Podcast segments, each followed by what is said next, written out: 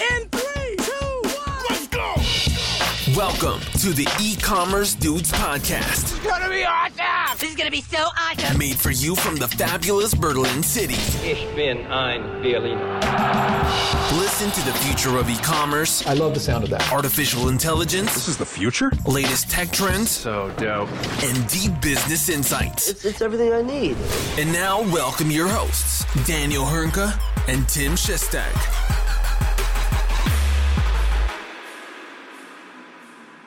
Hallo und herzlich willkommen zu einer neuen Folge bei den E-Commerce Dudes. Es ist Mittwoch, der 12. Juli 2023. Mein Name ist Daniel Höhnke und natürlich auch heute wieder Trommelwirbel, mein werter Kollege Tim Chessy Schestag. Grüß dich, mein Großer, es geht. Moin, moin, Daniel. Alles schick soweit. Ich hoffe, du warst schon fleißig auf Amazon unterwegs und hast dir jeden Deal geschnappt, den es auf der Plattform gibt. Heute und gestern sind ja quasi Amazon Prime Day. Äh, ich habe zwar schon einiges in den Warenkorb gelegt, traue mich noch nicht ganz auf den Jetzt bestellen-Button zu klicken, muss mich dazu noch überwinden, aber das, das kommt mit Sicherheit auch noch. Warst du denn schon fleißig oder lässt du das dieses Jahr sein? Ey, ich muss äh, wirklich gestehen, ich war gestern drauf und habe eine Weile rumgesurft und geguckt. Und ich muss gestehen, dass meine Stimmung aktuell ist, äh, so wirklich brauche ich nicht, habe ich schon, brauche ich nicht, brauche ich nicht, habe ich schon. Ja, genau. Und genau deswegen habe ich mir zumindest ein paar Tage vorher, weil ich kenne mich, ich kenne mich, ja, ich mir oder mir fällt dann immer drei, vier Tage danach ein, ah, okay, hätte ich mal. Das, hätte- das Ja, habe ich ja okay, doch noch sein, gebraucht, ja. Und dann habe ich mir diese alltäglichen Sachen mal aufgeschrieben und geprüft, ob diese zum Teil zumindest rabattiert sind auf Amazon. Und ja, siehe da, sie sind rabattiert und deswegen äh, werde ich mir die wahrscheinlich auch zulegen. Äh, aber sonst ist mir das auch so, oder geht es mir genauso, ich brauche das nicht, ich brauche das nicht, ich brauche das nicht, drei Tage später, ah, okay, das habe ich vergessen, das habe ich vergessen, das, das habe ich vergessen. Außerdem, also das habe ich noch nicht geprüft, aber mein Vater hat letzte Woche natürlich gleich unseren Podcast wieder gehört und er hat mir ein Prospekt zugeschickt. Ein Prospekt. Ja, ein Prospekt, ein Bild eines Prospektes. Kaufland, Warsteiner im Angebot, 9,99 Euro. Es gibt sie noch. Es gibt tatsächlich noch die Angebote, die Schnapper. Die Äh, Welt ist gerettet. Der Warsteiner Kasten für unter 10 Es Euro. gibt sie, es gibt sie tatsächlich noch. Also ich weiß nicht, ob das immer noch aktuell ist, aber wer auf der Suche nach einem äh, Kasten unter 10 Euro ist, Kaufland. Müssen wir jetzt unseren Podcast hier irgendwie als sponsored markieren oder so? ja, ja, ja, schön wär's, Kaufland. Schön wär's. Nein, aber auch äh, äh, äh, da, daneben noch kurz bevor wir eigentlich in den Podcast rein starten, muss ich sagen, eine kleine Empfehlung von meiner Seite aus. Gestern kam so eine kleine, ja, ist keine richtige Doku oder Reportage, wie man auch sagen möchte, äh, von Steuerung F, Privatjets, Yachten, Kaviar. Wie beeinflussen Superreiche das, äh, das Klima? Gerne angucken. Krass, wie manche Leute unterwegs sind. Also da, da, da, da ist ein bisschen eine andere Sichtweise, eine andere Perspektive, als ich sie aktuell lebe. Aber also nur zu Dann muss ich, empfehlen, dann muss ich dir in Zukunft einfach mal von dem Leben Fotos schicken, ne? Äh, ja, bisher habe ich es auch bei dir noch nicht gesehen, leider. Wenn, wenn ja, dann, dann ruf ich mal an und sag mir, wo ich hin muss. Aber also, guckt euch das mal an, das ist schon ein bisschen, äh, also was äh, ist, ist für, vielleicht nicht für alle von uns, aber für manche von uns doch eine etwas andere Welt. Aber gut, soll nicht das Hauptthema dieser Woche sein. Aber dafür haben wir andere Themen mitgebracht. Und es geht auch um Konsum. Ja Massiv sogar. massiv um Konsum. Und letztendlich wollen wir das Ganze beginnen mit einer oder mit einem Unternehmen, was, was jeder kennt eigentlich. Ja. Ja. Und zwar H&M. Ja, Henning und Mauritz. Ich meine, ich weiß gar nicht, wie lange die schon auf dem Markt sind, aber Ewigkeiten, jeder kennt's. Großer, riesengroßer Fashion-Player, führend auf der Welt in dem Bereich. Und jetzt gab es eine Neuigkeit von seitens H&M, die ja eigentlich dafür bekannt sind, dass man nur H&M-Produkte bei H&M kaufen kann und nicht in Richtig. irgendeiner Art und Weise Adidas, Nike äh, äh, oder andere eigentlich schon Wettbewerber in den Bereichen. Und tatsächlich hat man sich aber jetzt dazu entschieden, sich zu öffnen und ähm, möchte quasi in Richtung Marktplatz äh, gehen und sich dahingehend orientieren und zum Marktplatz werden in den nächsten Wochen und Monaten, beziehungsweise hat sich zum Teil auch schon geöffnet für etwa oder für spezifische Brands. Mit Sicherheit, auch hier sei gesagt, es wird nicht ein Amazon und da kann jeder sich anmelden, wie er möchte. Das mit Sicherheit nicht. Aber es ist doch schon mal ein riesengroßer Schritt zu sagen, okay, wir verkaufen jetzt nicht mehr nur noch unsere eigenen Produkte, unsere eigene Brand, unsere eigene Marke, sondern wir öffnen das Ganze und nun können auch Third-Party-Brands ähm, ähm, auf unserem Marktplatz sich zumindest anmelden und auf unserem Marktplatz verkaufen. Das ist doch echt mal, mal eine Nachricht. Was, was sagst was ist deine Einschätzung, was ist deine Meinung erstmal dazu? Ähm, das ist ein durchaus, ich, ich benutze das Wort einfach, ja, äh, äh, Ja, spa ja. spannender Schritt, äh, denn der ist ja mittlerweile auch schon untermauert worden, ne, dass alleine durch die Öffnung und dem Hinzufügen von weiteren Marken ähm, man einfach im Vergleich zum Vorjahreszeitraum äh, ein Wachstum von 9% äh, generiert hat. Das wurde gegenüber Reuters geäußert. Und ähm, was darauf zurückzuführen ist. Und ganz ehrlich, äh, das geht jetzt so ein bisschen einher äh, mit bei diesem Thema, ne, mit dem wir jetzt hier, also das Thema Marktplätze in Kombination mit Ko Konsum, Flaute, äh, Umsatzrückgang, Umsatzsteigerung und so weiter und so fort. Ne? Also HM macht durch die Öffnung als Marktplatz äh, 9% mehr Umsatz im Vergleich zum letzten Jahr. Das ist signifikant. Ähm, gleichzeitig meldet äh, zum Beispiel der, ähm, der, der, der BEVH in Deutschland, dass jetzt im letzten Quartal im deutschen E-Commerce die Umsätze um 12 Prozent, das ist heftig, zurückgegangen sind. Ja, äh, und zur selben Zeit, und da kann man ja fast schon sagen, dass das wirkt ja schon fast orchestriert. Ähm, allerdings haben das, glaube ich, äh, wir sind die beiden einzigen bisher, die, denen das aufgefallen ist, ja, äh, wir zwei Cleverlies. Ähm, mehr oder weniger gleichzeitig hat Miracle, die Firma, die die Marktplatztechnologie unter anderem auch hinter äh, dem H&M-Marktplatz bereitstellt, hat äh, Zahlen veröffentlicht, wo genau äh, aufgezeigt wird, dass der klassische E-Commerce ganz schön am struggeln ist, was die Zahlen angeht. Ist man jedoch ein Marktplatz, Plattform, Dropshipping-Geschäft, wie auch immer, dann sehen die Zahlen wiederum ganz anders aus. Also alleine 2022 soll laut Miracle Enterprise Marketplace Index ähm, es ein, ein, durchschnittliches Wachstum gegeben haben von äh, Plattformen von 38 Prozent. Äh, und das ist, wenn man das mal in Relation setzt, ne, jetzt 12 Prozent minus im letzten Quartal. Die Zahlen sind jetzt nicht ganz auf demselben Zeitraum immer, ne, aber die Story dahinter die jetzt hier orchestriert worden ist, ist äh, ne, sowas wie bei HM jetzt mal als lebendes Beispiel gesehen. Ähm, als Marktplatz mit einem deutlich, deutlich größeren Produktsortiment, im, im Zweifelsfall nicht immer, aber mit einem diverseren Produktsortiment, ähm, sind anscheinend besser aufgestellt als der klassische E-Commerce. Ähm, und ich glaube, da kann man jetzt noch eine ta tausend Sachen rein diskutieren und rein interpretieren. Ähm, ich finde es aber ja unter der Perspektive ganz spannend, dadurch, dass wir das Thema Marktplatz ähm, ja eher so aus, wenn man es mal ganz klassisch betrachtet, ne, das ist hier so eBay, Amazon, auch ein Shein und so weiter und so fort, ne, äh, ein Zalando beispielsweise oder auch ein About You, ein Otto, ne, also so wirklich die ganz, ganz großen, äh, wobei ich da H&M jetzt auch nicht als klein ähm, betiteln würde, aber im Vergleich dessen vielleicht dann doch schon. Äh, aber eben, dass das Thema Marktplatzgeschäft in den letzten Jahren, gerade so, ja doch, in den letzten wenigen Jahren, finde ich, äh, bei mir vor allem in meinem Kosmos deutlich an Präsenz gewonnen hat. Ähm, vor allem auch unter dem Gesichtspunkt, dass man jetzt nicht nur einen B2, klassischen B2C-Marktplatz äh, oder in dieser Riege denken muss, sondern eben auch ähm, äh, zum Beispiel im Kontext vom B2B. Ne? Ich finde, dort, gerade dort ist äh, das Thema Marktplatz nochmal äh, äh, noch eine ganz andere Nummer ähm, und so weiter und so fort. Also das, gerade wenn es darum geht, um Komplementärprodukte auf einer Plattform zusammenzuführen und so weiter und so fort. Ähm, von daher es ist ein recht spannendes Feld, offen gesagt. Ein sehr, sehr spannendes Feld. Also ich kann ja jetzt auch aus, aus, aus, der, aus dem eigenen Nähkästchen äh, äh sprechen, so jetzt äh, bei, bei, von Strixhaus, der Miracle-Partner.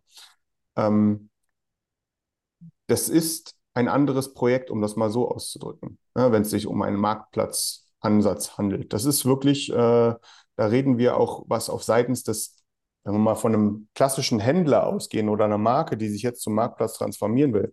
Da sind plötzlich neue Disziplinen gefragt. Ne? Da sind Ähm, man muss plötzlich nicht selber dafür sorgen, dass die Sachen rankommen, sondern man muss die Sachen orchestrieren, äh, dass eben die Sachen in der richtigen Qualität mit dem richtigen Partner äh, zur Verfügung stehen und so weiter und so fort, dass die genau auch dem eigenen Anspruch gerecht werden, was zum Beispiel Versand angeht und so weiter und so fort. Also das ist, das ist ein riesen, riesengroßes Thema, was, glaube ich, immer mehr auch in den ja, durchaus eher gehobeneren Mittelstand Einzug hält und nicht mehr eine reine Enterprise-Exklusivität besitzt. Ähm, und so Zahlen wie, auch wenn die jetzt vom, wenn diese Zahlen von Miracle jetzt selbst erhoben worden sind, deren Geschäftskonzept äh, äh, ist es, Marktplatztechnologie zu verkaufen. Ne? Die würden natürlich alles andere tun. Äh, also wenn die Zahlen umgekehrt werden, würden sie nicht veröffentlichen. Ne? Ähm, man muss das natürlich auch mal mit einer gewissen Art von Vorsicht äh, betrachten oder genießen. Aber ähm, es ist schon nicht von der Hand zu weisen und so ein HM zeigt es jetzt eben auch öffentlich, ne, dass eben dort im Marktplatzkonstrukt durchaus nochmal andere Möglichkeiten bestehen als bei einem klassischen Retail- oder B2C-Geschäft oder sowas, also klassisches E-Commerce-Geschäft. Ähm, wie siehst du das denn? Ähm, genau, also gut, dass du es gerade schon angefangen hast einzuordnen, weil das wäre jetzt tatsächlich auch eine meiner ersten Ergänzungen gewesen. Es ist wichtig zu verstehen, zum einen, von wem wurden diese Zahlen erhoben ja. und von wem wurden die veröffentlicht. Und das ist Miracle, Marktplatzanbieter, deren Geschäft ist es, Marktplätze zu verkaufen. Die können natürlich nicht sagen, hey, pass auf, Marktplatz ist nicht so geil, mach das lieber nicht. Ähm, das, das, das funktioniert nicht. Ja, das, das können die natürlich so nicht bewerben, das ist ganz offensichtlich. Aber gleichzeitig möchte ich auch nicht einem Miracle unterstellen, dass sie das in der Form betreiben. Ja. Letztendlich haben die ja auch ähm, zig erfolgreiche Marktplätze schon gebaut und wissen schon, wovon die sprechen. Und mit Sicherheit hat ein Marktplatz seine Daseinsberechtigung. Nun gibt es zahlreiche Vorteile von so einem Marktplatz, je nachdem, wie man ihn konstruiert. Ähm, allerdings, auch hier sei gesagt, jetzt soll nicht jeder Händler denken, Mensch, ich mache hier ein paar tausend Euro Umsatz im Monat oder mache meine paar hm. äh, hunderttausend Euro Umsatz im Monat. Mein nächster Schritt ist jetzt Marktplatz zu werden. Ja, also da muss man genauestens evaluieren, ergibt es Sinn, Marktplatz zu werden? Welche Vorteile habe ich dadurch? Welche Nachteile habe ich dadurch? Habe ich überhaupt viel... die Connections? Also das muss genau, man auch sagen. Ne? Genau. Ah. Habe ich die Ressourcen dafür ja. auch? Ja, letztendlich. Wie viel Aufwand ist das überhaupt? Das ist nicht einfach mal so ähm, ein Shopify-Shop installieren und äh, äh, den, den Button ein bisschen anders anmalen und dann funktioniert das Ganze, sondern da ist wirklich Aufwand dahinter, auch wie das Ganze strukturiert sein muss. So, das zum einen. Zum anderen arbeite ich dann auf einmal nicht mehr nur mit meiner eigenen Marke zusammen, ähm, falls ich eine D2C-Brand war, so wie es eine H&M beispielsweise ist, sondern öffne mich gegenüber anderen Marken. Was bedeutet das auch gleichzeitig? Ich habe mit Sicherheit nicht die gleiche Gewinnspanne äh, bei dem Verkauf von Produkten, ähm, wie wenn ich das, wenn ich, wenn ich eine eigene Marke verkaufe. Letztendlich ist es auch so, dass bei H&M zu sehen ist, okay, die haben sich den Marktplatz gegenüber geöffnet, haben Brands darauf gelassen, ähm, ähm, ähm Umsatz gemacht, Gewinn auch leicht gesteigert, aber die Gewinnspanne ist natürlich niedriger geworden, weil man ja. nicht den gleichen Gewinn machen kann oder in der Regel nicht den gleichen Gewinn machen kann, wie wenn man einfach das T-Shirt von der eigenen Marke verkauft. Ja, ist ja natürlich äh, ganz offensichtlich so der Fall, dass die Drittanbieter wie ein Adidas auch etwas daran verdienen möchten. Ähm, und dementsprechend gibt es tatsächlich einfach viele Stellschrauben, die man drehen kann, bevor man sich überlegt, Mensch, jetzt ist der, äh, der richtige Weg, Dropshipping slash Marktplatz zu werden. Ähm, aber man merkt auch tatsächlich, und ich muss auch sagen, äh, äh ein Alexander Graf und Spriker, der, der preist das auch jedes Mal an in seinem Podcast, hm. Marktplatz, Marktplatz, Marktplatz. Das ist viel präsenter, aus meiner Perspektive, viel präsenter in den letzten Wochen, Monaten geworden, als noch vor drei, vier, fünf Jahren. Ja, also vor drei, vier, fünf Jahren, da hast du wirklich Marktplatz gesagt, okay, das schiebe ich mal wirklich Richtung, wie du schon initial erwähnt hast, eBay, Amazon, selbst einen Marktplatz zu bauen, einen richtigen Marktplatz, daran hat oder haben die wenigsten gedacht ähm, und im B2B wahrscheinlich noch weniger. Ja. ja. Aber interessant zu sehen, wie sich das, das Ganze entwickelt hat. Und ich möchte aber auch nochmal betonen, äh, das bedeutet jetzt nicht, dass der, der Standard-E-Commerce-Shop tot ist und ich muss Merkplatz werden, um erfolgreich im Online-Handel äh, äh, Fuß fassen zu können. Ja, nee, absolut nicht. nicht.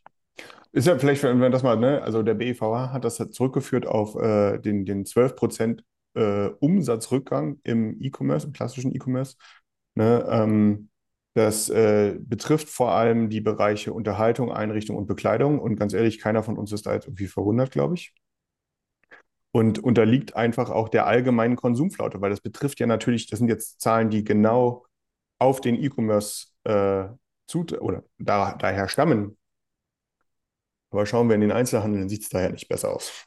Also ganz im Gegenteil sogar. Ne? Also wir haben gerade einfach eine allgemeine Konsumzurückhaltung äh, in, in Deutschland, die vor allem die typisch deutschen Bereiche trifft, wo wir am allerersten sparen. Das ist äh, äh, zum Beispiel Klamotten. Ähm, und äh, da, da, reicht dann auch das T-Shirt vom letzten Jahr noch und so weiter und so fort. Äh, also von daher, ja, bin ich, ganz, auch, bin ich auch ganz bei dir, dass man das immer, glaube ich, so ein bisschen differenzierter betrachten muss. Und auch nicht jeder Shop sollte oder kann Marktplatz werden. Aber es werden anscheinend doch durchaus mehr Marktplätze, teilweise auch Marktplätze, wo man es vielleicht gar nicht so mitbekommt. Ich meine, es gibt ja sehr unterschiedliche Marktplatzkonzepte auch, ne? Wo H&M ist jetzt ein Beispiel. Mein, wenn ich dort kaufe, ist mein Vertragspartner nicht Adidas, wenn ich dort was auf der H&M-Plattform kaufe, sondern es ist H&M. Ne? Ja. Äh, es gibt ja aber auch den anderen äh, oder die andere Herangehensweise, ne? dass, äh, dass sozusagen ich, die, ich bei Adidas oder ja, wie, wie wir es von Amazon kennen, ne? dass ich dann praktisch ähm, äh, bei einem anderen Händler oder bei anderen Marke kaufe, sozusagen, ne? Äh, und so weiter und so fort. Also da gibt es ja ganz, ganz unterschiedliche Herangehensweisen, äh, wie so ein Marktplatz aussehen kann. Auch das Thema Dropshipping. Äh, wir kennen Dropshipping in der, in der Begrifflichkeit vor allem ja am ehesten aus dieser Tim, du kennst das, äh, diese Private Label Journey, hat man, glaube ich, vor ein paar Jahren gesagt. Ne? Boah, äh, stimmt. Ja, also ich, ich kaufe mir auf Alibaba, äh, ich kaufe mir auf Alibaba ähm, äh, irgendwas ein, pack vorne mein Label drauf und verkaufe es über Amazon FBA oder so. Ne? Äh, ich glaube, wenn wir das jetzt im professionellen, gehobenen Mittelstand slash Enterprise-Segment sehen, dann sieht Dropshipping da durchaus nochmal anders aus ähm, und so weiter und so fort. Äh, auch da ist es eben so, ne? Ich habe halt die Ware nicht mehr in meinem Lager. Die Ware geht auch nicht mehr durch mein Lager. Aber ich muss eben als Plattformbetreiber sicherstellen, dass mein Dropshipping-Partner meine Ansprüche für meine Kunden auf meiner Plattform ähm, ja, äh, so wahrnimmt, dass das halt alles äh, ordentlich läuft und alle happy sind im Optimalfall. Ne? Also von daher, das, es ergeben sich damit nochmal ganz andere Disziplinen äh, und auch personelle Herausforderungen, um solch einen Marktplatz zu betreiben. Du hattest auch erwähnt, so von wegen, äh, das stimmt auch, was du gesagt hast. Ne? Es ist halt nicht, ich mache Shopify-Shop auf, mache aus Button grün, mache ich blau, lade drei Produkte hoch und sage, let's go. Das ist natürlich vollkommen, das ist vollkommen richtig. Ähm, das kann ich jetzt aber auch aus ja. eigener Warte, aus eigener Warte sagen. Ne? Ähm, wenn wir jetzt mal Miracle als Beispiel hier nehmen, ne? also als Plattform-Software, das ist eine Backend-Plattform-Software und das ist, das ist nochmal ein Unterschied zu zum Beispiel Spryker, ne? die halt äh, da ja auch den gesamten Marktplatz in, im Gesamtsystem zur Verfügung stellen. Mit einem Miracle kann ich aus meinem Shopify-Shop einen Marktplatz bauen oder aus meinem Shopware-Shop oder aus meinem Adobe Commerce-Shop oder aus meinem Commerce-Tool-Shop. Ne? Ähm, das ist sozusagen, es stellt die Logik im Hintergrund zur Verfügung, die ich benötige, um eben frontendseitig auf meinem vielleicht bestehenden System ähm, das zu machen. Auch nicht unspannend, um das vielleicht mal einmal erwähnt zu haben. So, ne? Ähm, aber ja, also da ist, um das vielleicht nochmal so ein bisschen zusammenzufassen, ne? das ist so, es gibt allgemeine Kaufzurückhaltungen. Die Umsätze sind dieses Jahr gerade im B2C-Bereich geringer im Vergleich zum letzten Jahr. Ähm, zurückgegangen. Äh, Zahlen von zum Beispiel Miracle zeigen, dass äh, jedoch in einem Marktplatzkonstrukt wahrscheinlich auch auf Basis von höherer Produktverfügbarkeit, Produktangebot und so weiter und so fort dann durchaus nochmal höhere Wachstumsmöglichkeiten gegeben sind. Ähm, das muss alles natürlich unter Vorsicht äh, genossen werden, gar keine Frage. Aber äh, wenn jetzt sogar Marken wie HM anfangen, sich zum Platt, äh, zu Plattformen, zum Marktplatz zu öffnen, dann scheint da ja vielleicht durchaus am Markt ein wenig was passiert zu sein. Und das Thema Marktplatz nicht nur in meiner persönlichen Bubble sozusagen mehr an Gewichtung gewonnen zu haben. Absolut, genau. Also wie gesagt, trotzdem das Thema Marktplatz nicht auf die leichte Schulter nehmen. Auch äh, Lagerbestand, Warenrisiko etc. muss alles bedacht werden. Nichtsdestotrotz mit Sicherheit für den, das ein oder andere Unternehmen durchaus ein interessanter Gedankengang, den man mal verfolgen kann. Absolut. Und dann würde ich sagen, dann springen wir mal in die News der Woche. Da Absolut. haben wir auch ein bisschen was Interessantes dabei. Ähm, genau. Pass auf, Daniel. Also, ja, ich meine, wir haben ja Ja, best, besser ist es. ich meine, wir haben jetzt schon häufiger auch über Reviews.io gesprochen. Auch die werden jetzt in den News der Woche erwähnt und, und, und bekommen ihren Platz. Ähm, und bevor wir über das neue Feature von Reviews.io sprechen, würde ich dich mal fragen, okay, der große Wettbewerber, den wir immer so ausgemacht haben, ist ja klassisch Trusted Shops. Ja. Würdest du sagen, der bisherige äh, Markteintritt von Reviews.io ist gelungen in Konkurrenz zu, zu Trusted Shops oder ist da noch viel Luft nach oben? Beides. Äh, er ist in dem Sinne gelungen, dass äh, aus meiner Wahrnehmung heraus Reviews.io jetzt mal unabhängig vom Produkt selbst äh, zum Beispiel gerade, nicht ausschließlich, aber gerade in der Shopify-Welt in Deutschland gesetztes Tool ist. Ja, also dort ist man wirklich richtig gut vorne mit dabei. Man hat das ja auch noch weiter ausgerollt mit Influence.io als Zusatzprodukt, also ein Loyalty-System, was es sozusagen für einen, wenn ich schon Reviews.io-Kunde bin, noch für einen schmalen Taler oben drauf gibt. Ähm, das ist zum Beispiel auch in, in Plug-and-Play-Version auch nur für Shopify bis dato verfügbar. Da ist man ziemlich erfolgreich, auch so von den Insights, die ich bis dato mal gewonnen habe. Ne? Das ist, da ist man ziemlich gut unterwegs. Nichtsdestotrotz ist es natürlich so, dass Trusted Shops hier einfach Jahre Vorsprung hat. Und gerade, ich meine, das, ich, ich gefühlt spielt das heute gar keine große Rolle mehr, ne? Aber du erinnerst dich noch bei Trusted Shops das Thema, wie hieß das? Ähm, äh, hier die Garantie, äh, die, die, Trusted Shops Garantie, ne? So, dass ich, äh, ja, wenn ich da irgendwo reingefallen bin auf einen, äh, also die geben die Garantie, dass ich mein Geld zurückkriege, wenn irgendwas nicht richtig ist oder so, ne? Ich habe keine Zahlen vor Augen, wie weit das genutzt worden ist. Ich würde mich nur fast aus dem Fenster lehnen, dass es heute gar nicht mehr so wichtig ist. Aber ja, Trusted Shops hat, um auf deine Frage zurückzukommen, natürlich jahrelang ähm, Vorsprung und die Zahlen werden wahrscheinlich anders aussehen in Sachen Verbreitung, sofern die in irgendeiner Art und Weise öffentlich verfügbar sind. Ähm, wo ein Reviews.io, glaube ich, durchaus noch ein bisschen äh, Luft nach oben hat. Ja, ich glaube, gerade bei, bei, bei Trusted Shop ist der große Vorteil vom Branding. Ich ja, voll. würde meinen, einfach was das Thema Innovation betrifft, ist Reviews.io deutlich weiter vorne. Ich meine, also ich verfolge Trusted Shops nicht so regelmäßig, weil ich nicht super, super spannend finde. Das ist einfach schon aktuell, muss man sagen, äh, es gehört zum Shop dazu schon fast. Ja, so ja. vertrauenswürdiges Siegel oder ähnliches. Ähm, aber bei Reviews.io, da bekomme ich gefühlt immer irgendwelche alle ein, zwei, drei Wochen ähm, ähm, irgendwelche neuen Nachrichten, was sie jetzt wieder neu integriert haben. Gut, der, der Shane, glaube ich, war genau, also, Shane, Shane, ja. Shane äh, macht ja auch wirklich einen guten Job, ne, was das ganze Thema äh, Publicity angeht und postet das Ganze, äh, was es alles Neues gibt. Ähm, dementsprechend mal gucken, wie sich das Ganze weiterentwickelt. Ich sehe jetzt auch mehr Shops mit, mit Preview.io, aber eben im Vergleich zu einem Trusted Shops noch ein bisschen weniger. Ja, ja, absolut. Das da, also definitiv, ja. Nichtsdestotrotz reden wir wieder über Reviews.io und, wieder um ein neues Feature. Ähm, und zwar äh, Chatbot-artige Suche im Backend. Was haben die dort jetzt vor kurzem präsentiert, Daniel? Es ist sogar schon als Beta aktuell für alle Kunden verfügbar.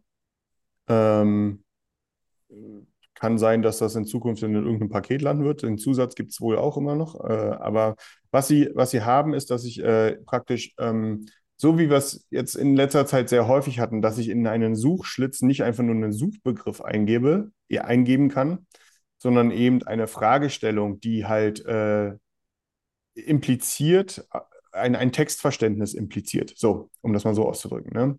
Ich möchte ein Beispiel geben. Ne? Ähm, ich kann jetzt die Backend-Suche bei Revis.io nicht mehr nur dafür nutzen, um in irgendeinen Menüpunkt zu springen oder mir in irgendeine bestimmte Bewertung aufzurufen, also irgendwas zu suchen, sondern kann dort zum Beispiel fragen, ähm, was finden meine Kunden insgesamt am meisten frustrierend? Und dann analysiert die Generative AI, die dort im Einsatz ist, ich würde fast vermuten, ich weiß nicht, aber ich würde fast vermuten, dass da irgendeine Art von Chat-GPT-Anbindung. Äh, Nein. Ja, äh, würde ich mich ganz weit aus dem Fenster lehnen, äh, besteht.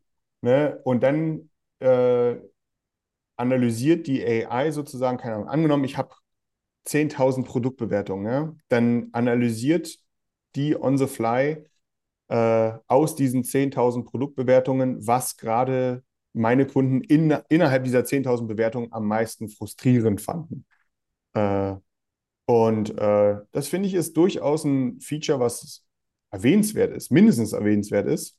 Denn ähm, es gibt mir natürlich, wenn, also sofern ich in der Lage bin, die richtige Frage zu stellen, ja, das muss man immer noch dazu sagen. Das ist so ein Gesamtding in diesem Generative AI-Teil. Ne? Ich muss in der Lage sein, die richtige Frage zu stellen oder die richtige Aufgabe zu stellen.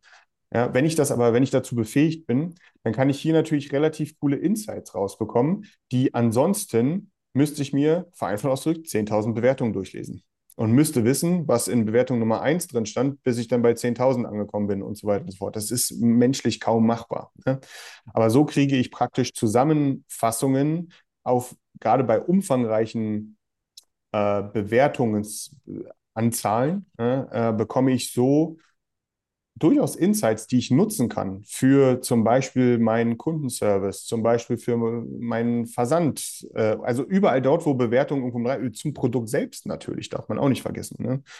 Ähm, und so weiter und so fort. Ne? Also, ne, keine Ahnung, irgendwie, vielleicht haben ja zu einem Produkt zehn Leute geschrieben, von 20 Bewertungen fällt größer aus, als ich gedacht habe deswegen scheiße, so, ne? Äh, oder so, ne? Äh, dann ist das eine Sache, die ich angehen kann, eben in Form meiner Produktbeschreibung oder in meiner Attribute für ein Produkt, dass ich sagen kann, fällt groß aus, nimm nur mal klein oder was auch immer, ne? Also da lässt sich dann wirklich relativ viel machen. Man kann es darauf zurückführen, ich habe hiermit eine Technologie, die es mir ermöglicht, Feedback meiner Kunden zusammenzufassen. Ja, und das ist, äh, kannte ich bis dato so noch nicht offen gestanden tatsächlich habe ich davon Stand jetzt auch noch nicht gehört. Ne? Ist mir jetzt auch neu gewesen. Ich finde das Feature auch wirklich hilfreich, würde ich sagen, oder? Also ich konnte es jetzt noch nicht selber testen. Ähm, müsste ich tatsächlich mal machen. Aber ich finde, da ist Reviews.io wieder Stückchen innovativer als andere Dienste in dem Bereich. Ähm, und dementsprechend jeder Händler, der Reviews.io eventuell schon im Einsatz hat, gerne mal austesten und uns mitteilen, ob das Ganze denn so funktioniert, was es verspricht und ob es, beziehungsweise wie es denn geholfen hat im eigenen Unternehmen. Ja. Super, dann würde ich sagen, Haken an das Thema Reviews.io, die mal wieder es in unserem Plat äh, Podcast geschafft haben und ihren äh, ja fast schon Stammplatz muss man ja sagen, gebucht haben. Da müssen wir auch nochmal mit Shane reden. Drüber. Müssen wir mal mit Shane über ein Sponsoring sprechen, ja, äh, auf, auf, jeden Fall. Also Jeder, ist, der hier äh, erwähnt wird, ja, also H&M können wir auch nochmal drüber reden, ne? da das Sponsoring ja, lass, uns das mal nicht, lass uns mal das nicht verwässern. Ich finde das eine tolle Idee, da Shane jetzt mal drauf festzunageln. Ja, das ist, äh, das ist hier nämlich nicht gebucht und gesponsert und so weiter und so fort. Äh, Shane, genau. wir sind, Shane, wir sind käuflich. Ja? Ich bin äh, übrigens auch der Überzeugung, jedes Mal, wenn wir HM im Podcast erwähnen, geht der Aktienkurs nach oben. Dementsprechend könnte man auch darüber nachdenken, ob HM nicht mal Interesse hätte. Aber gut. Apropos äh, Sponsoring. Ja. Kommen wir zur nächsten News. Da ist Shopify ja, also jetzt, jetzt wollen wir richtig Cash machen. Ja, jetzt, jetzt bin ich jetzt, jetzt, jetzt habe ich Lunte gerochen hier. Ne?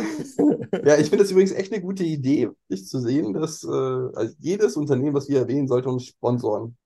Vorausgesetzt, wir sind überzeugt vom Unternehmen. Ich finde, ein prozentualer Anteil des Jahresumsatzes ist da gerechtfertigt. Und wie gesagt, wir kommen jetzt mal zu Shopify. Ja, zweistelliger prozentualer Jahres Anteil des Jahresumsatzes finde ich, find ich gerechtfertigt.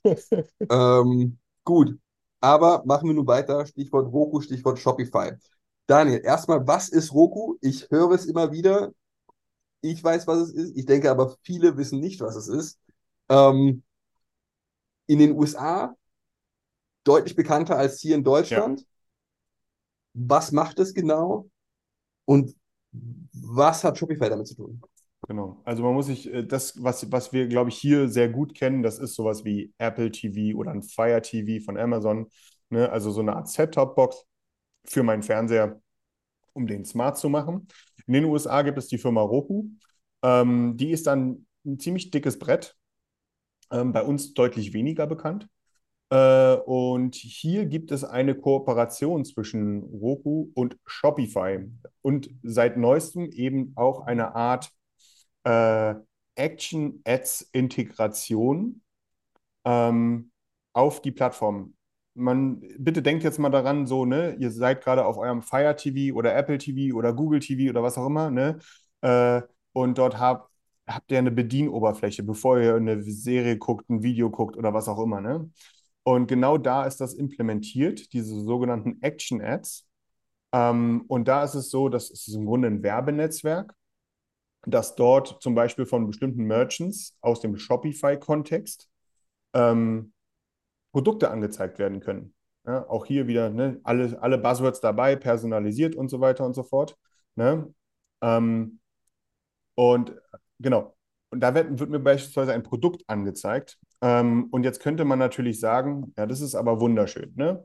Jetzt kriege ich auf meinem Fernseher, wo ich mit so einer knobligen Fernbedienung da am Rumhantieren bin, bekomme ich jetzt ein Produkt angezeigt, was mich im schlimmsten Fall vielleicht sogar interessiert. Ja, jetzt muss ich mein Smartphone, mein Tablet hervorholen und muss nach diesem Produkt irgendwo suchen, um es dann zu kaufen. Und genau da kommen jetzt diese Action-Ads zum Einsatz.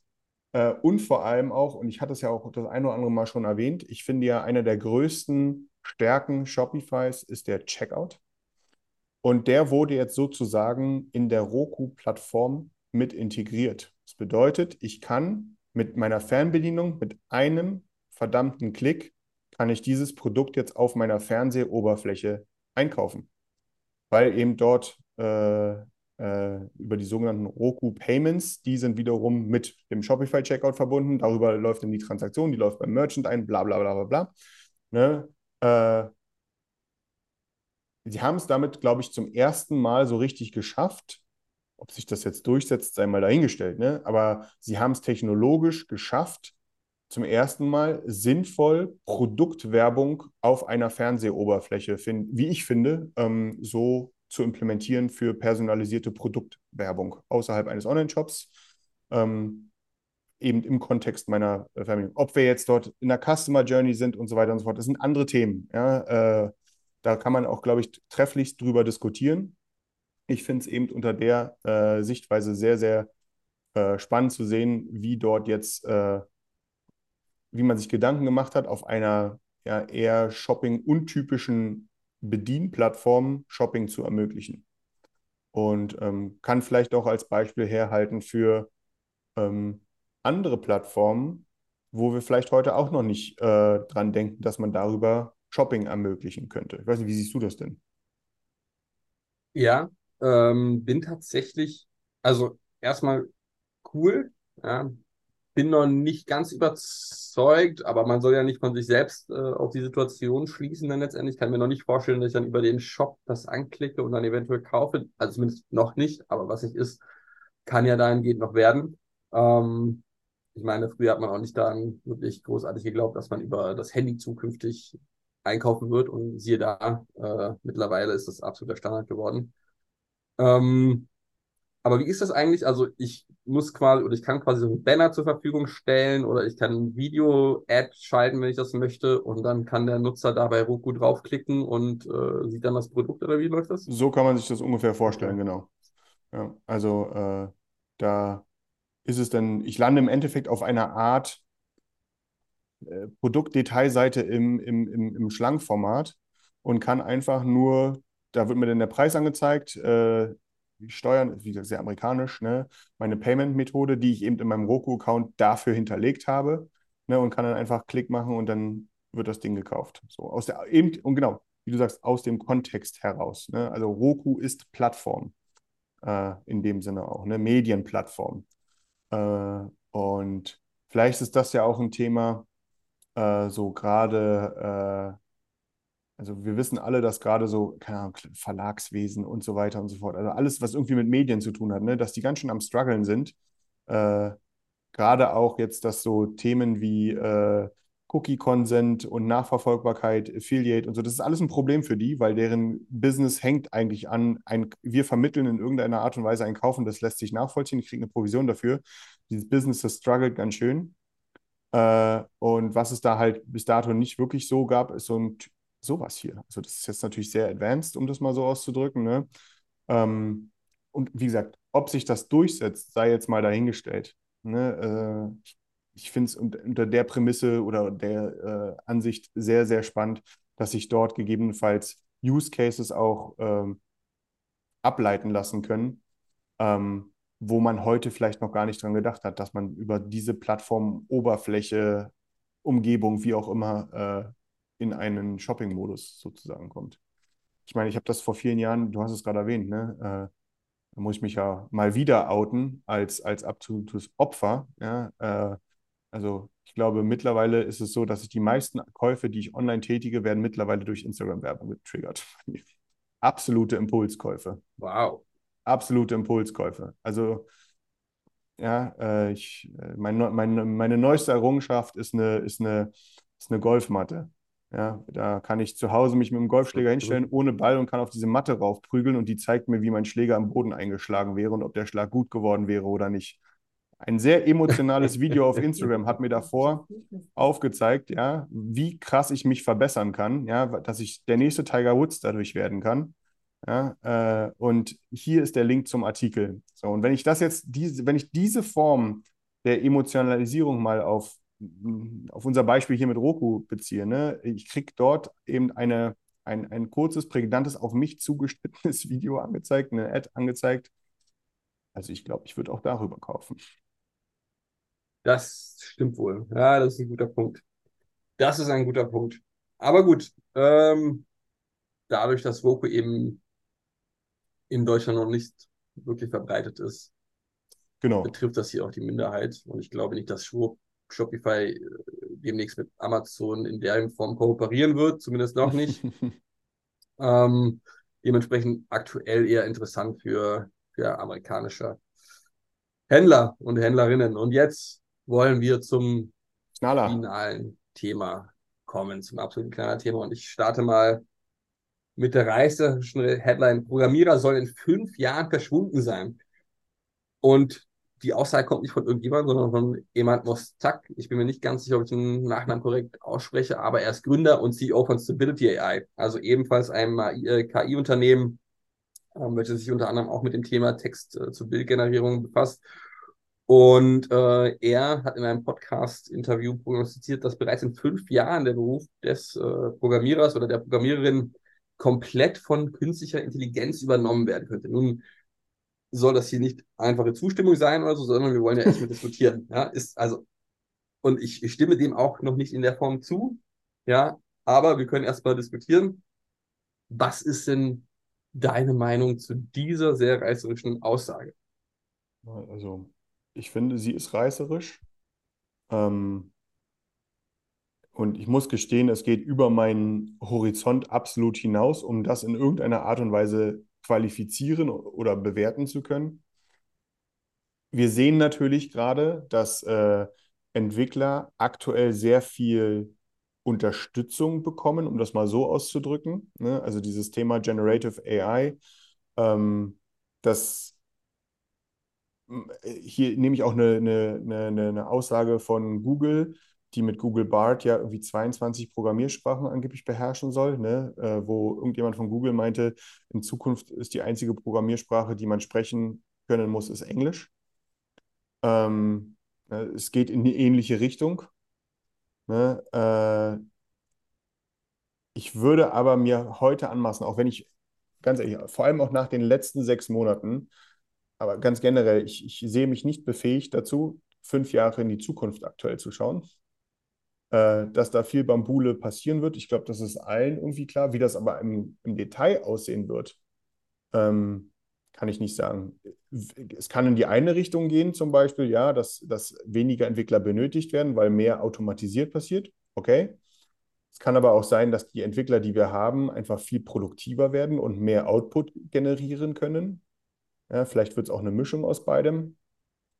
Dass sich dieses Berufsfeld verändern wird, das ist, glaube ich, vollkommen klar. Ne? Ähm, ich sage es mal so jetzt aus meiner Perspektive, äh, egal wo man hinschaut, hört man nur, wir haben keine Entwickler, wir haben keine Entwickler, wir haben keine Entwickler. Ähm, wenn wir an den Punkt kommen, dass wir nicht mehr rumjammern müssen in der Richtung, wäre ja auch schön. Ne? Um es mal ganz platt auszudrücken. Stimmt, absolut. Ja, also da, da stimme ich eigentlich auch größtenteils zu. Und muss man auch hier sagen, um das Ganze einzuordnen, von wem kam die Aussage? Geschäftsführer eines KI-Unternehmens. Ähnlich wie bei Miracle sollte man das erstmal zur Einordnung wissen. Ja? Dass der nicht sagen wird, dass KI absoluter Quatsch ist, ist auch offensichtlich. Gleichzeitig denke ich auch, dass viele Personen noch KI unterschätzen. Ja? Also sie gehen stark davon aus, was die KI aktuell kann, ja, was der Status Ja. quo kann und denken, denken natürlich, wow, also meine, die, die, die, die spammy Instagram-Bots sind noch nicht so smart und schreiben noch nicht so intelligente Kommentare. Dementsprechend glaube ich nicht daran, dass demnächst, oder was ist demnächst, in fünf Jahren eine KI äh, Entwickler ersetzen wird. Ja, Das finde Ähm, ich wiederum, da würde ich so nicht mitgehen.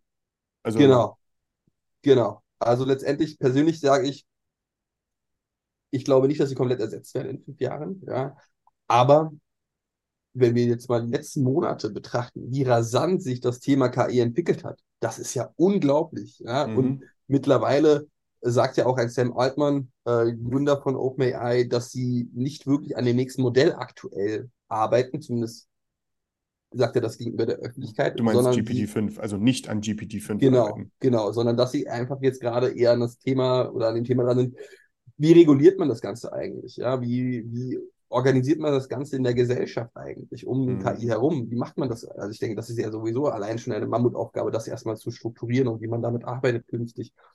Ähm, gleichzeitig bin ich der Überzeugung, dass man in fünf Jahren deutlich produktiver sein wird mit KI. Also jeder Entwickler wird äh, viel, viel produktiver sein, auch wenn das aktuell vielleicht noch nicht der Fall ist. Ich hoffe auch nicht nur Entwickler, sondern Da, das sowieso, das sowieso. Ja. Jetzt erstmal nur bezogen auf die Aussage von, von dem Emad Mostak. Ähm, ob sie die ersetzen werden, das meine ich auch nicht. Ich glaube allerdings, dass Entwickler sich natürlich viel mehr verteilen werden, einfach da ein Unternehmen dann vermutlich nicht so viele Entwickler benötigt, wie sie aktuell haben. Vielleicht, ja. Beziehungsweise, wie du schon gesagt hast, äh, jedes Unternehmen klagt eigentlich um noch weitere Entwickler, weil so viel Fachkräftepersonal fehlt. Ähm, und dementsprechend wäre das vermutlich eine Lösung, und das ist ja auch die große Hoffnung von KI in dem Zuge, dass dieser Fachkräftemangel in den Griff bekommen wird. Gerade Ja. bei diesen Themen, wo eine KI schon aktuell helfen kann. Und das sind zumindest primär Bürojobs. Ja, sei es jetzt im Beratungsbereich wie bei uns, sei es im Entwicklungsbereich wie bei ähm, Developern. Äh, dementsprechend, also komplett ersetzen, glaube ich nicht. Wobei, wie gesagt, so schnell wie sich das Ganze entwickelt, wer weiß das schon. Und das geht ja auch nicht nur für Entwickler. Ähm, aber persönlich glaube ich daran noch nicht. Wie das Ganze aber in wiederum zehn Jahren aussieht oder 15 Jahren, gut, das ist dann aber auch der Blick in die Glaskugel. ich wollte gerade sagen, das ist sehr weit gefasst dann. Ne? Äh, und Ja. gerade im KI-Bereich ist das, glaube ich, noch ein bisschen äh, äh, weiter gefasst. Dementsprechend unterschreiben würde ich noch nicht, was der Emad Mostak sagt, aber mit Sicherheit wird KI eine tragende Rolle in diesem Bereich spielen. Schauen wir mal, was wir nächstes Jahr zu dem Thema um die Zeit sagen. Ne? Äh, aber ich, Absolut. ich glaube, ich glaube, es- also wenn wir das auch noch ein bisschen weiter fassen, ähm, ich würde mich dazu hinreißen lassen zu der Aussage, egal ob Entwickler oder was auch immer, ja, äh, wenn du Ja. einfach nur der Dulli bist, der irgendwelche Tickets blind abarbeitet, dann solltest du dir Sorgen machen. Ja, äh, in dem Moment, wo du befähigt bist, zu orchestrieren, nachzudenken, kritisch zu hinterfragen und so weiter und so fort, ja, äh, zu wenn du befähigt bist zu kommunizieren, ähm, dann sieht die Sache wahrscheinlich auch ganz anders aus. Und das bezieht sich wahrscheinlich nicht nur auf Entwickler, sondern auch noch auf viele andere Berufszweige, äh, wie auch unseren. Äh, absolut. äh, von daher, äh, da wird sich mit Sicherheit eine Menge ändern, ergänzen, wegfallen. Neu, neue Sachen werden vielleicht auch auf, oder nicht nur vielleicht, sondern mit Sicherheit auch aufkommen. Ne? Äh, man sieht es ja auch heute schon. Ein Entwickler kann mit ChatGPT andere Sachen erreichen als ich, weil der weiß, was er da rein tippen muss. Ne? Mit Sicherheit. Und es gibt ja auch so etwas wie Codequalität und so weiter und Genau, so ne? fort, ja, Also das ist-. Ja. Ne, du, du erinnerst dich, vor ein paar Monaten habe ich ja hier äh, so ganz stolz erzählt, als ich mein erstes Shopware-Plugin sozusagen über ChatGPT äh, habe bauen lassen, in Anführungsstrichen. Ne? Äh, das war für mich persönlich ein Riesenerfolg. Äh, ich glaube, für einen Shopware-Plugin-Entwickler war das äh, Dulli-Mist. Ne? Äh, der, der hätte da andere Sachen mit schaffen können und so weiter und so fort. Also ne, von daher, ich glaube, wenn du ein Grundverständnis ganz genereller Natur von deiner Materie hast, dann wirst du immer besser in dem Beruf sein und wahrscheinlich nie komplett ersetzt werden können, vermutlich. Ähm, wenn du da, wenn du sozusagen das orchestrierende Wesen dahinter bist. Ja, ja, ja sehe ich, sehe ich ähnlich. Und damit würde ich sagen, it's a wrap. Wir runden das Ganze ab. Mir ist aufgefallen, Daniel, eigentlich könnte man glatt, also ich möchte hier nicht zum Trinken animieren, aber bei den, bei den Wörtern spannend und und so weiter und so fort, die da gerade auch bei dir heute sehr häufig vorkamen. Ja? Also wenn man da jedes Mal einen kurzen trinken würde, dann hätte man nach dem Podcast wahrscheinlich noch bessere Laune. Bessere Laune, hast du schön ausgedrückt. Ne? Ich bin ja gerade auf alkoholfreie Phase. Äh, äh, Seit seit zwölf wahrscheinlich. Nee. Und, äh, bis, nee, durch, bis 13 durch, Uhr. Durchaus schon diesen Monat. Äh, und das werde ich auch nächsten Monat auch noch durchziehen. Äh, aber vielleicht ist dann meine Lösung, um der Sache, die du hier gerade versuchst anzuleiern, um das zu umgehen, ja, äh, nicht vorher äh, die Sachen, die, die Themen so zu orchestrieren, wo ich sie spannend finde, sondern einfach auch Kackthemen reinfließen lasse, dann sage ich es auch nicht. Ne? Äh, aber ich glaube, da haben wir Probleme im Podcast. Das ist ja auch scheiße. Also von daher. Muss ich doch trinken. Wohl wahr. Verdammt. Wohl wahr. Na gut, dann würde ich sagen, runden wir das Ganze ab. Danke fürs Zuhören, wenn ihr bisher an dieser Stelle gehört habt und äh, bis zum nächsten Mal. Ciao. Danke euch, bis zum nächsten Mal. Ciao.